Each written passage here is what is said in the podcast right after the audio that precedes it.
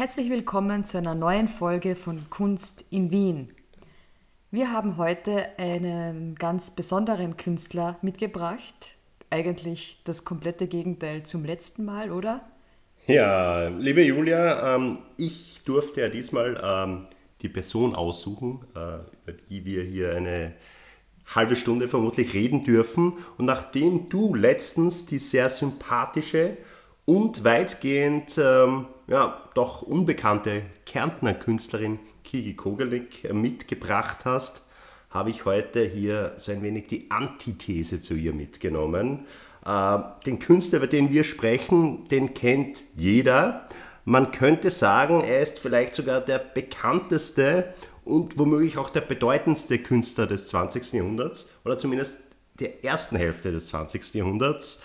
Ähm, er war jedenfalls ein Genie im Geiste, ähm, der aber auf zwischenmenschlicher Ebene durchaus seine Defizite und Abgründe hätte, äh, hatte, um es ja, sehr sanft auszudrücken.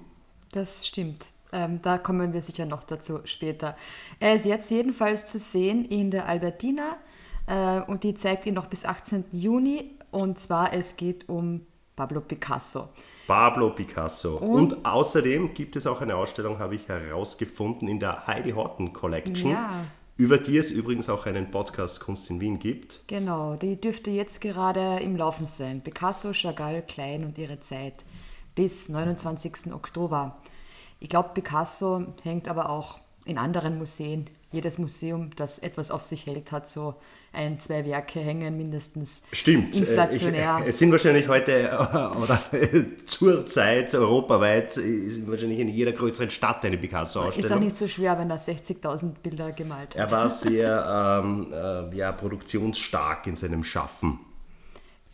Ich, äh, du hast gemeint, äh, man würde ihn kennen und jeder, jeder weiß, ähm, wer er ist und so. Ich muss ganz ehrlich sagen, ich habe mich mit Picasso noch nicht wirklich wahnsinnig viel auseinandergesetzt. Ich, natürlich kannte ich ihn, ich weiß ungefähr, wie die Bilder, so Mehrheit, die bekanntesten Bilder aussehen, aber biografisch weiß ich relativ wenig. Mhm. Sehr gut, deswegen machen wir diese, unter anderem diesen Podcast, obwohl ich dazu sagen muss, ich bin jetzt auch kein großer Picasso-Fan, aber da ja der 50. Todestag ähm, heuer äh, gefeiert, sofern, sofern, man sowas feiern kann, wird, ähm, hat sich die Sache natürlich angeboten. Ja? Mhm. Ähm, du hast recht, vielleicht äh, steigen wir kurz ein in äh, Picassos äh, Biografie. Ja, woher kommt er? Wer sind seine er wurde Eltern? 1881 in Malaga in Spanien geboren. Ähm, in einem, ja, ich würde sagen, kleinbürgerlichen Umfeld. Äh, das war so eine Zeit, da hat nicht jedes Kind überlegt, das äh, auf die Welt kam.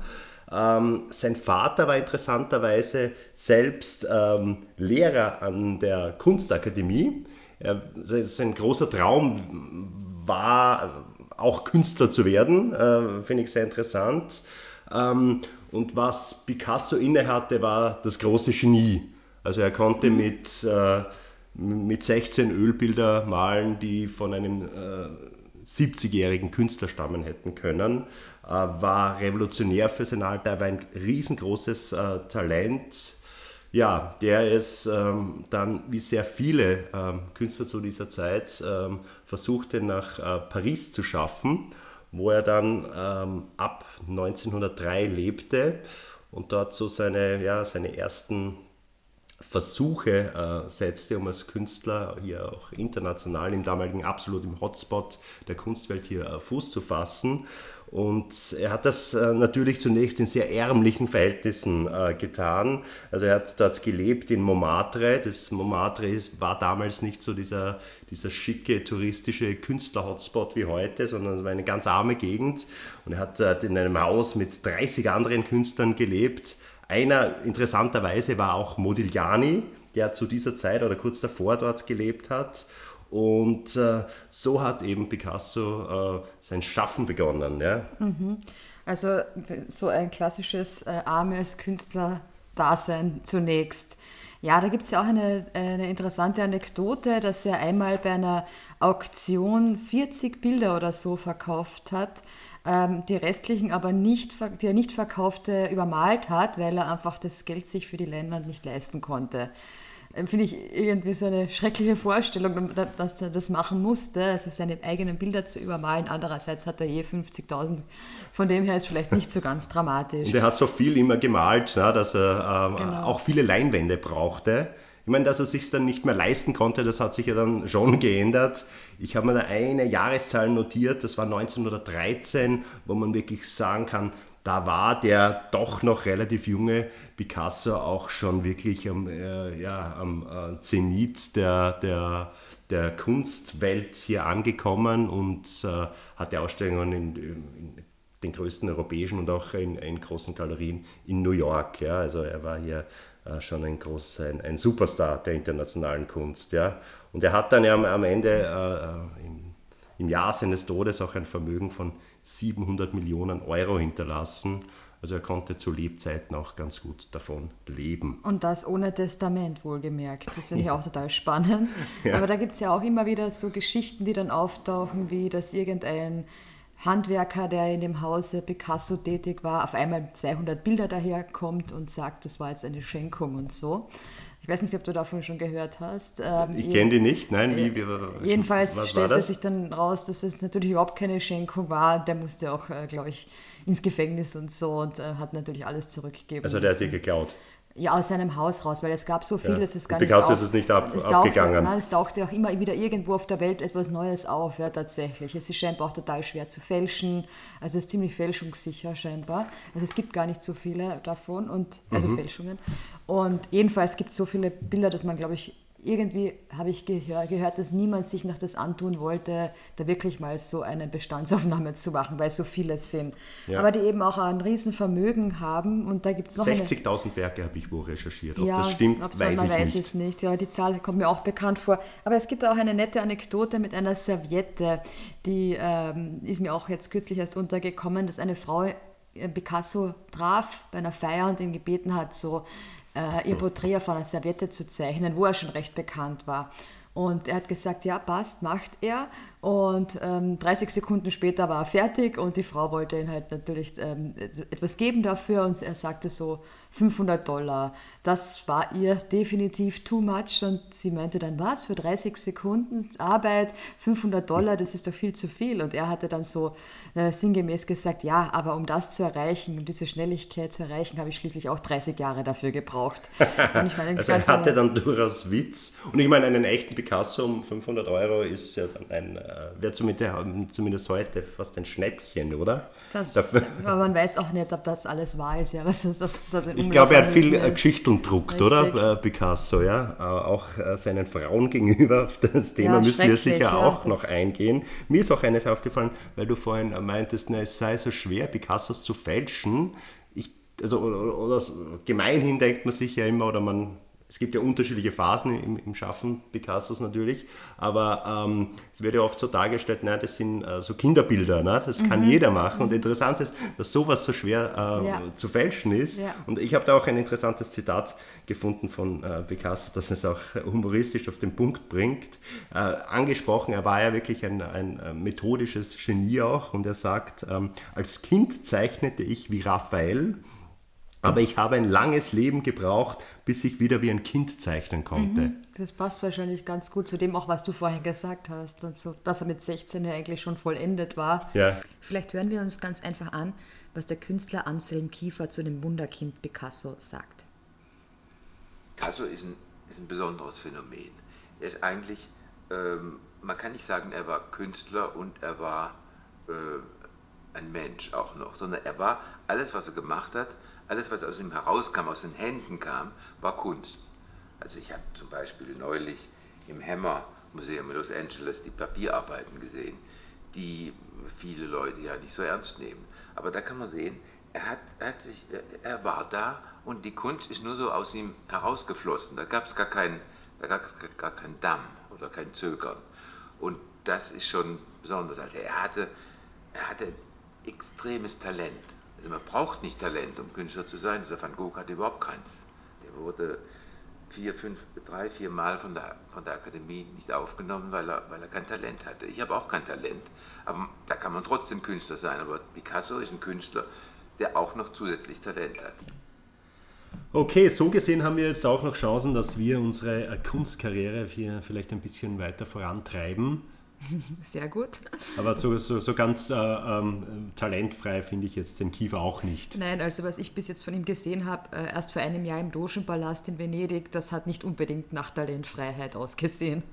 Was natürlich ein Thema ist, Picasso hatte diese irrsinnig große Vielfalt. Ja, und was war eigentlich das Vielschichtige in diesen Bildern? Ich erkläre das am besten über äh, den ähm, Ausstellungstext äh, der Albertiner Ausstellung äh, wo geschrieben steht, Picassos Kunst unterscheidet nicht zwischen dem Malen mit dem Pinsel, dem Zeichnen mit dem Stift, der Linie der Feder, dem Schneiden in Linol, dem Ritzen der Kupferplatte oder dem Formen der Masse. Alles wird durch ihn zur Kunst erhoben. Sein Werk entzieht sich jeder Logik und Voraussage, denn mit ihm zerfällt die Entwicklungsgeschichte der Kunst.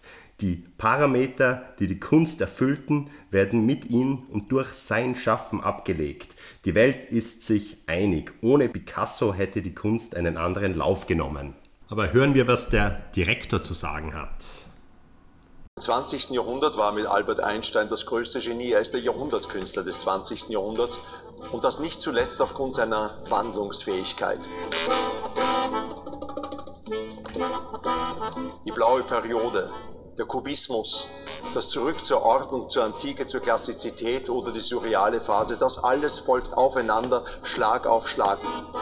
Kaum hat eine gesamte Generation seinen Stil nachgeahmt, dementiert er sein eigenes Schaffen. Das heißt, er war natürlich extrem vielschichtig und multitalentiert wahrscheinlich, ein Universalgenie auch, kann man sicherlich so sagen. Und wenn man an Picasso denkt, hat man vielleicht manchmal das Gefühl, ah, es sind diese bunten Bilder und in Wirklichkeit gibt es aber noch viel mehr Phasen seines Lebens, auch düstere Phasen und andere Phasen, von denen du uns jetzt sicher auch noch gleich etwas erzählen wirst. Natürlich, die, die, die dunklen Phasen, das ist ja vielleicht auch so eine ganz bekannte, ne? du sprichst, glaube ich, diese blaue Periode an, genau, die, die äh, so um die Jahrhundertwende, 1900 war in Paris Weltausstellung, da war Picasso das erste Mal auch vor Ort, ja, ähm, und er hat dann, man sagt, die blaue Phase geht so bis 1907 in etwa. Und worum geht es da? Da geht es äh, um die Darstellung von, von Einsamkeit, von Melancholie. Es geht äh, im Mittelpunkt sind Randfiguren der Gesellschaft, Außenseiter. Ähm, die blaue Phase wird dann oft auch in äh, Verbindung gebracht mit, den, mit dem Selbstmordtod, dem Suizid seines Freundes Carlos äh, äh, Casagemas, ähm, das ist ja auch eine sehr skurrile Geschichte. Dieser äh, Carlos Casagemas wollte seine, seine Geliebte umbringen, hat es aber wow. irgendwie dann nicht zu, zu, zu, Rande gebracht und hat sich ja, dann selbst erschossen. oh äh, Picasso war. Gut, guter was, Umgang auch.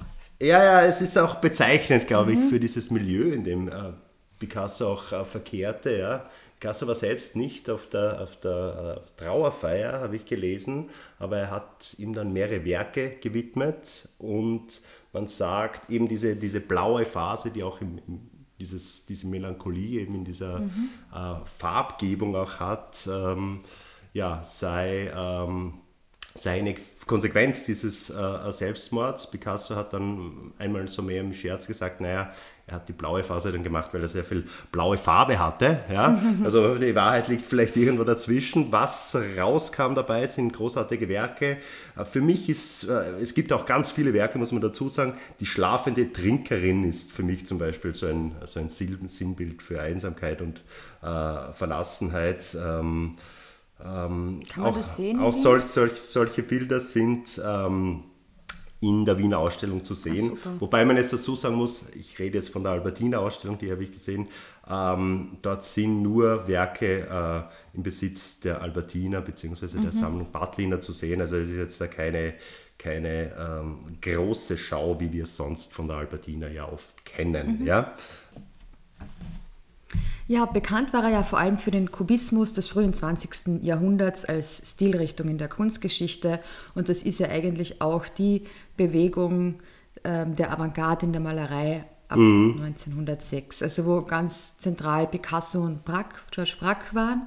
Und es geht halt darum, dass wir mittlerweile, also ab dem Zeitpunkt ähm, die Bilder anders darstellen, eine andere Form der Darstellung, wo das, die Ästhetik im Vordergrund, die ästhetische Wirkung des Bildes ähm, im Vordergrund steht und nicht mehr die detailgetreue Nachahmung der Natur, wie wir sie eben aus der Renaissance, seit der Renaissance noch kennen. Also die sind dahergegangen und haben eigentlich ein Bild äh, gezeichnet, wo mehrere Blickwinkel des Künstlers dargestellt waren. Ne? Deswegen schaut das auch so eigenartig aus. Ne? Ja. Also wenn man äh, Kubismus im, äh, einfach in der äh, Bildersuche bei Google verwendet, kann man sich hier unterschiedliche Bilder anschauen. Äh, ich finde es eben sehr interessant, ne, dass alles, äh, was die Malerei so an, an, Methodik ausgemacht hat, die Zentralperspektive, einfach aufgegeben wurde. Es ne? ist auch so, als würden dir diese Bilder quasi ins Gesicht springen. Also so aus der, aus der als würden die Bilder aus aus dem Bild springen, das klingt jetzt komisch, aber ich glaube, du weißt, was gemeint ist, als würden sie dich anhüpfen. Mhm. Ähm, ja, ich meine, für mich ist ja das Interessante, dass man, dass man es dadurch schafft, unterschiedliche Blickwinkel in ein Bild zu bringen. Ne? Also man, man erweitert hier das Medium in Wahrheit, weil die Impressionisten haben es eben geschafft, die Natur rauszugehen und die Natur so darzustellen, wie sie halt wirklich ist oder wie, wie, wie der Eindruck ist. Ne? Und das ist so, für mich ist das eine, auch eine mediale Erweiterung. Ne? Also man bekommt in, in ein Bild mehrere Blickwinkel rein. Diese Farbintensität ist dann auch auf einmal da bei Picasso. Also er hat die blaue Farbe dann offensichtlich aus, aufgebraucht und äh, wird jetzt extrem bunt. Und äh, ich denke, das sind eben so äh, Werke, die halt auch sehr ähm, zum Denken anreden, ja? weil man die Interpretation ähm, nicht auf den ersten Blick findet. Ja, das würde quasi dem, was wir vorhin schon gesagt haben, auch entsprechen, indem er sagt, dass seine Kunst mit Worten sich gar nicht erklären lässt. Aber natürlich tun wir das die ganze Zeit. Ähm, ja, wir sprechen über seine Kunst und die Kunst spricht ja auch quasi für sich und das Werk spricht ja auch eine bestimmte Sprache. Und in Aber Punkt, wir wollten auch über das Privatleben sprechen, ja, oder? Picasso und die Frauen, ein sehr spannendes Kapitel. Ein heikles Thema natürlich, ja. ein, äh, die eingangs erwähnte Schattenseite seiner genau. Biografie, würde ich sagen. Ja, ich wusste das vieles davon nicht, aber ähm, das ist schon hart, sich das einmal wirklich durchzulesen und durchzudenken. Er hat gesagt mal... Vielleicht einmal vorweg, wie viele Frauen gab es denn überhaupt? Ich habe versucht, also das so ein, so ein bisschen... Ja. Ähm, die die ja, ja, quasi eine offiziellere Beziehung hatten. Wahrscheinlich war die Dunkelziffer um einiges höher, aber elf Aber wir haben jetzt ja nicht so das Problem hier mit der schieren Masse. Ich denke, das ist das äh, jedermanns jeder, Privatsache. Es geht hier eher um, ähm, um gewisse Handlungen, die gesetzt ja, wurden. Ja, um die ne? Behandlung von diesen Frauen und auch wie über Frauen gesprochen wird von Picassos Seite und zwar als Göttinnen oder Fußabstreifer. Und ich finde dieses Zitat furchtbar und äh, spricht leider. Und sie waren immer beides, glaube ich. Ne? Sie waren am Anfang ja, immer Göttinnen genau. und dann waren sie. Äh, Fußabstreicher. Genau. Er hat sie auch äh, quasi in seiner Kunst zerstört. Ja. Die Frauen hat er quasi als Göttinnen zuerst porträtiert. sie waren immer seine Musen, ja, oder? Also er hat sie immer gemalt. Ja. Wo, und äh, wenn die Beziehung, wie es halt dann sein kann, nach einer Zeit ähm, schlechter wurde oder einfach der Alltag sie eingeholt hat und es ihm langweilig wurde, dann wurde das auch auf, der, auf quasi künstlerisch verarbeitet und die Frauen wurden dann als Monster dargestellt äh, oder beispielsweise als Pferde, weil er Pferde so hasste und so. Mhm. Oder er hat also irgendwelche das komischen Pferd war eigentlich ein Symbol, eine, war negativ konnotiert bei ihm, nein, eigentlich in allen Bildern. Ja. Und der Stier positiv. Ja, genau. Also Stier ist natürlich eher für seine Männlichkeit und was auch immer. Ja, das ist jedenfalls die Frau. Je, je schlechter ja. die Beziehung wurde, desto ähm, öfters gab es eben Bilder von, ähm, von Frauen, die sehr negativ dann waren. Ja. Und er hat sie de facto auch schlecht behandelt. Also wenn man irgendwie sich, äh, sich einmal damit genauer beschäftigt, dann ist es ein ziemlich erschreckendes Bild, muss man sagen, was die Eigenständigkeit dieser Frauen betrifft. Es wird quasi ihnen abgesprochen. Er versucht alles zu verhindern, dass sie eigenständig arbeiten, dass sie sperrt sie ein. Am liebsten hätte er Frauen 24 Stunden um sich, aber ein eigenes Leben sollten sie nicht haben. Und ja, das ist halt ein bisschen. Also, also seine, seine erste Frau, Olga äh, Kochlova, war ja äh, Ballerina. Ich glaube, mhm. die durfte dann äh, auf seine Anweisung hin den Beruf nicht mehr ausüben. Und äh, die wurde dann äh, mehr oder weniger ersetzt durch ähm, Marie-Therese Walter, die ja, glaube ich, dann Selbstmord begangen hat. Ja, Nach glaub, der Beziehung ja, allerdings sie erst. war nicht ja. die einzige, Ja. also selbst, die Selbstmord begangen hat. Es gab noch eine. Dann gar, kam die Fotografin Dora Maar, äh, die dann 1937 eben Marie-Therese Walter ersetzte. Mhm. Und die Betroffenen haben das immer auch so gemerkt, weil, äh, weil er dann neue Frauen porträtierte, glaube ich. Ja, ne? Also die genau. sind dann auch auf den Leinwänden aufgetaucht, sofern man es erkennen konnte, ne? in den kubistischen Genau. Bildern. Und Genau. abstrakten Bildern dann. Und ja. dann gab es halt eine, die sich das nicht gefallen ließ. Die hat sich von ihm getrennt als einzige. Ähm, die hieß, äh, Moment, Moment, jetzt muss ich kurz nachdenken. Ähm, François Gillot. Genau, danke schön. Und die hat ähm, tatsächlich Picasso verlassen, zwei gemeinsame Kinder und war selbst Künstlerin, durfte auch nicht malen, wurde auch ähm, körperliche Gewalt quasi Mhm. Die angewendet. Kinder übrigens Claude und Paloma Picasso, Genau. durchaus bekannte ähm, ja, Ja. Nachkommen Picassos. Genau, und sie hat sich einfach selbst porträtiert, um quasi sich da nicht ähm, diese Macht nehmen zu lassen, die sie da noch hat über sich und ihren Körper. Ja, es ist ein, ein erschreckendes Bild und da gibt es natürlich, finde ich, in einem Museum könnte man auch diese Seite noch mehr zeigen und kontextualisieren. Also ist meine Meinung dazu jedenfalls. Ich finde das wichtig, dass man das auch weiß, dass es da durchaus auch diese frauenverachtende Seite gibt. Ja. Mhm. Ja, ich meine, was mir auffällt, das ist natürlich auch eine andere Zeit gewesen. Ne? Picasso war ja, gut, es zieht sich durch sein ganzes Leben, auch wo er steinalt war. Er hat, glaube ich, dann mit, mit 77 noch eine 19-Jährige gehabt und so weiter. Ähm, also das war natürlich auch eine sehr aber männlich geprägte, äh, machohaft geprägte Gesellschaft damals, ne? denke ich. Also mehr als jetzt. Ja, ich, ich tut mir schwer, dass, dass, ich das, dass ich da jetzt ein Urteil treffen kann, abschließend, ob es mehr oder weniger, aber wahrscheinlich war es gesellschaftlich einfach ähm, anerkannter, sagen wir es mal so, als es jetzt ist. Wir haben da natürlich einen anderen Blick jetzt drauf. Ja.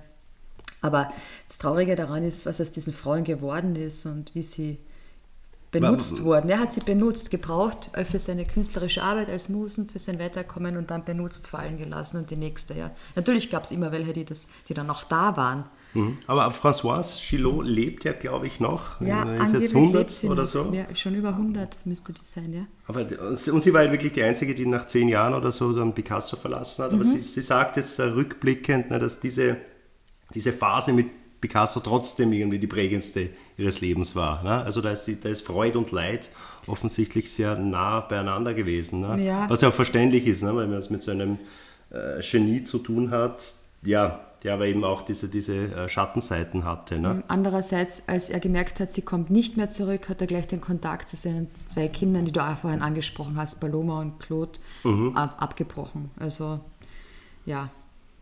Also schon sehr stark, äh, ich bin jetzt keine Psychotherapeutin, aber das, das klingt nach sehr starkem Narzissmus und Ja, heute würde man sagen toxische Männlichkeit. und äh, geboren. Ähm, er hat nach der Machtübernahme von General Franco äh, nie mehr spanischen Boden betreten, war ähm, im Exil äh, klarerweise ein klarer Kritiker der, der faschistischen Diktatur. Und es ist ja ähm, sein wohl bekanntestes Bild, Guernica, das in Madrid zu sehen ist, ist ja auch eines seiner ganz wenigen äh, politischen Bilder. Ne? Also man erinnert sich zurück, äh, Guernica äh, zeigt die Bombardierung der ähm, spanischen Stadt ähm, und das große Leid der Bevölkerung dort. Also man sieht hier wahrlich diese, diese ähm, hoffnungslosen äh, Schreie der Menschen und diese große Ungerechtigkeit, die eben in, in diesem Bombardement der, der deutschen und der, der italienischen Luftwaffe ähm, eben daraus äh, resultierten. Ja? Ähm, insofern äh, würde ich sagen, gibt es eben schon dieses, diesen äh, politischen Kontext auch in, in, in, in Picassos Werk. Der, glaube ich, zum Kom Kommunismus kam aber auch durch seine Ex-Beziehung mit Ja, Dora Maar oder so. Die ja Ich glaube, ja, ich glaube, er ist auch nie wirklich äh, wahr, äh, also ernst genommen worden Ja. von den Kommunisten. Er hat sich dann auch, ähm, auch ähm, kritisch, ähm, zum Beispiel ähm, dem Einmarsch der Sowjetunion in Ungarn ähm, geäußert, was, natürlich sehr viele total, linke, ja, aber natürlich Daten in, in, in, in Europa, Ja. äh, klarerweise. Ähm, was aber interessant war, Picasso war dann bis zu seinem Ableben 1973, also äh, Franco starb ja dann erst äh, vier Jahre später, äh, quasi staatenlos, weil er aufgrund seiner politischen Einstellung es nie schaffte, einen französischen Pass zu bekommen. Mhm. Aber was mir noch eingefallen ist, ich habe noch zwei nette Picasso-Anekdoten. Ja, bitte. Denn, ja, die haben ein bisschen zu tun mit dem Kubismus und dem Thema Natur und zeigen, dass er ja durchaus auch einen Witz hatte. Und eine Anekdote geht so, Picasso hatte einmal einen hässlichen Industriellen gemalt, dem sein Porträt aber nicht gefiel. Sie müssen doch zugeben, mäkelte er, dass ich Ihnen nicht sonderlich gut gelungen bin. Der Maler erwiderte, wenn Sie ehrlich sind, werden Sie auch zugeben müssen, dass Sie auch der Natur nicht sonderlich gut gelungen sind. Also wenig charmant, aber das war das eine. Und das andere ist auch äh, etwas, was so quasi die Darstellung betrifft. Picasso porträtierte einmal einen Mann, der es durch Klugheit und Sparsamkeit zu Reichtum gebracht hatte. Enttäuscht stand der Mann vor dem vollendeten Bild und staunte. Warum haben Sie mir ein Auge mitten auf der Stirne und eines über meiner Brieftasche gemalt und nicht mit meinen zwei Augen im Kopf, wie Gott mich geschaffen hat? Picasso meinte kühl, was Sie betrifft, mein Lieber, stimme ich mit Gott nicht überein. Ich finde das wirklich eine total nette Anekdote für so dieses eben wie, also was Abbild der Realität. Ja. Er hatte ja tatsächlich auch äh, Witz. Ne? Das, ja, es war, es ist nicht immer kann man, alles kann man schwarz hier, oder kann man weiß. jetzt ja. heraus, ganz gut raushören. Ja, ja wen es interessiert, der hat äh, angesprochen, es gibt 50.000 oder 60.000 Werke die großteils über die ganze Welt verteilt sind. In Österreich haben wir die angesprochene Ausstellung noch bis 18. Juni in der Albertina in der Pfeilerhalle.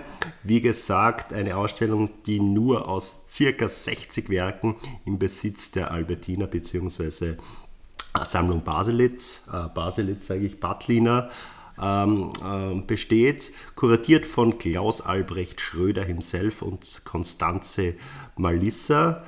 Und äh, auch aktuell in der Heidi Horton Collection, also gleich äh, neben der Albertina, da kann man gleich über die Straße gehen und sich dann Picasso, Chagall, Klein und ihre Zeit anschauen ähm, und sich hier so einen Eindruck machen. Ja, super. Danke für dein Reinrecherchieren heute in die Thematik. Ich habe viel Neues erfahren, muss ich auch ganz ehrlich sagen. Also wie gesagt, Picasso, ja, ein Begriff, aber da kann man sich natürlich immer noch intensiver damit befassen. Ja, na, vor allem auch diese, diese Schattenseiten in seinem Privatleben, finde ich, äh, wie auch von dir angesprochen, sind äh, ein Thema, das man auch äh, hier thematisieren sollte. Genau. Und mehr in den Mittelpunkt rücken. Ja, und wir freuen uns über eure Kritik und Anregungen. Wir haben, Julia, eine Instagram-Seite, wo ihr uns schreiben könnt. Mhm. Die ist Kunst in Wien unterstrich Podcast. Sehr gut. Und wir freuen uns natürlich auch über eine Bewertung, eine möglichst Das wäre total gute. nett, weil wir haben auch noch nicht so wahnsinnig viele. Ja, danke und schreibt uns einfach ähm, und wir melden uns demnächst bei euch.